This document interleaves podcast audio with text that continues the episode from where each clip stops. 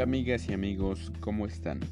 Seguramente se han preguntado si se puede sintetizar triglicéridos a partir de proteínas, pues muchos de los aminoácidos se pueden convertir en acetilcoenzima que luego se forman en triglicéridos.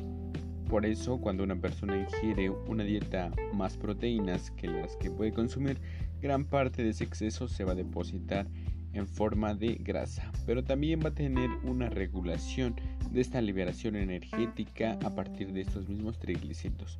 Aunque bien, los hidratos de carbono se prefieren a las grasas como un sustrato energético cuando se dispone de un exceso. Cuando nuestro organismo dispone de un exceso de hidratos de carbono, estos se van a utilizar de preferencia sobre los triglicéridos para la producción de energía. Y es que existen varias razones para explicar este efecto ahorrador de grasa de los hidratos de carbono. En primer lugar, la grasa de los adipocitos está presente de dos formas, los triglicéridos almacenados y pequeñas cantidades de ácidos grasos libres, que son constantes y en un equilibrio tan recíproco. Aunque un exceso de alfa glicerofosfato, debido a un exceso de hidratos de carbono, este se va a unir a los ácidos grasos libres en forma de triglicéridos.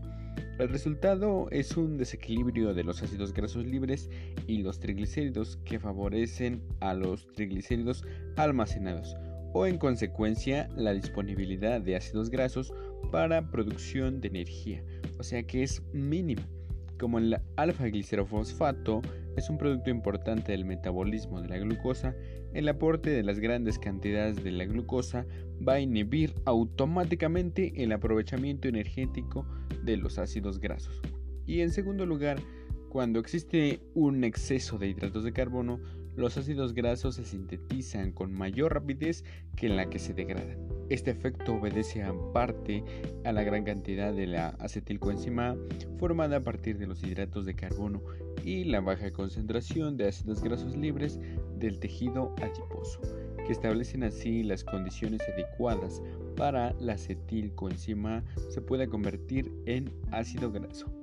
Un efecto incluso más importante de la que propicia la conversión de los hidratos de carbono en grasa es que el primer paso y en el que regula la velocidad de la síntesis de los ácidos grasos es la carboxilación del acetil coenzima A en malonil coenzima A y la velocidad de la reacción que está controlada básicamente por una enzima, como bien es la enzima carboxilasa de acetil coenzima A, cuya actividad se acelera en la presencia de los productos intermedios del ciclo del ácido cítrico cuando se consume un exceso de hidratos de carbono, esos productos intermedios aumentan de modo automático, se incrementa la síntesis de ácidos grasos.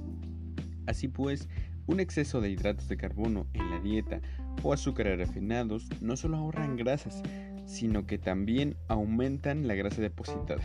De hecho, todo este exceso de hidratos de carbono, no empleados para obtener energía o para almacenarla en pequeños depósitos orgánicos de glucógeno, se convierte efectivamente en grasa. Ahora bien, esta utilización de energía de la grasa se va a acelerar cuando falten hidratos de carbono en nuestra dieta. Todos estos efectos ahorradores de la grasa de los hidratos de carbono desaparecen y de hecho se invierten cuando no disponemos de hidratos de carbono suficiente. El equilibrio se desplaza entonces en la dirección opuesta y se moviliza la grasa de los adipocitos para obtener energía en ausencia de hidratos de carbono. Asimismo, ciertos cambios hormonales van a propiciar una movilización rápida de los ácidos grasos del tejido adiposo. Entre los más importantes de estos cambios hormonales cabe destacar el descenso notable de la secreción pancreática de la insulina, precisamente por la ausencia de hidratos de carbono. Al no tener hidratos de carbono, el páncreas no va a producir insulina porque no va a haber glucosa que transportar a las células de nuestros diferentes tejidos. Y este no solo se reduce en la utilización de la glucosa por los tejidos, sino también la grasa almacenada y desvía todavía la actividad más el equilibrio a favor del metabolismo de la grasa en lugar de los hidratos de carbono.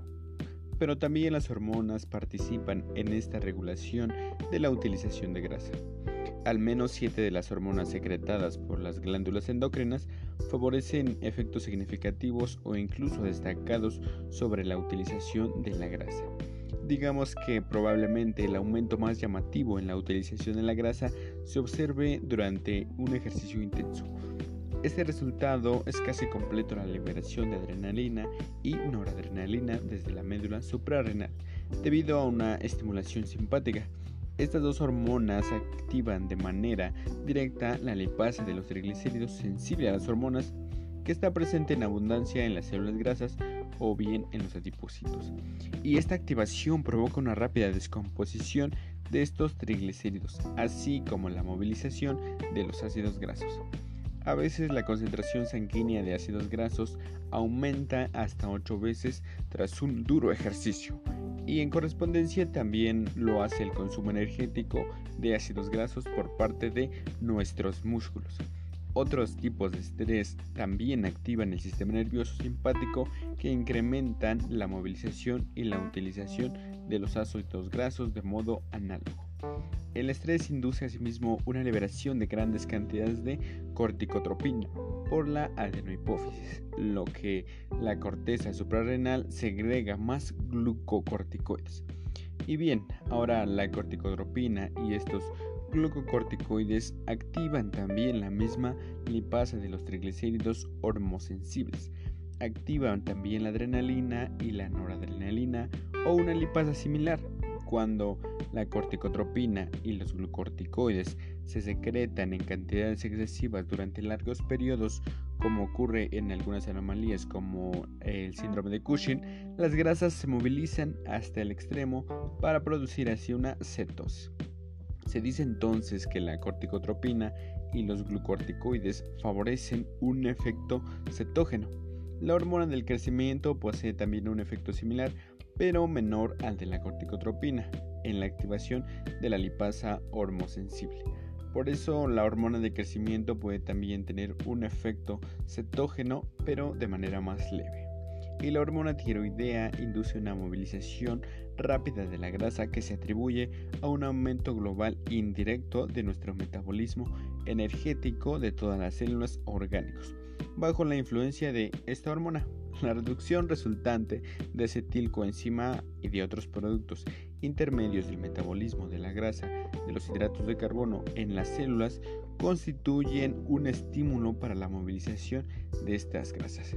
Y bien, ahora ya conoces los distintos efectos de las hormonas sobre el metabolismo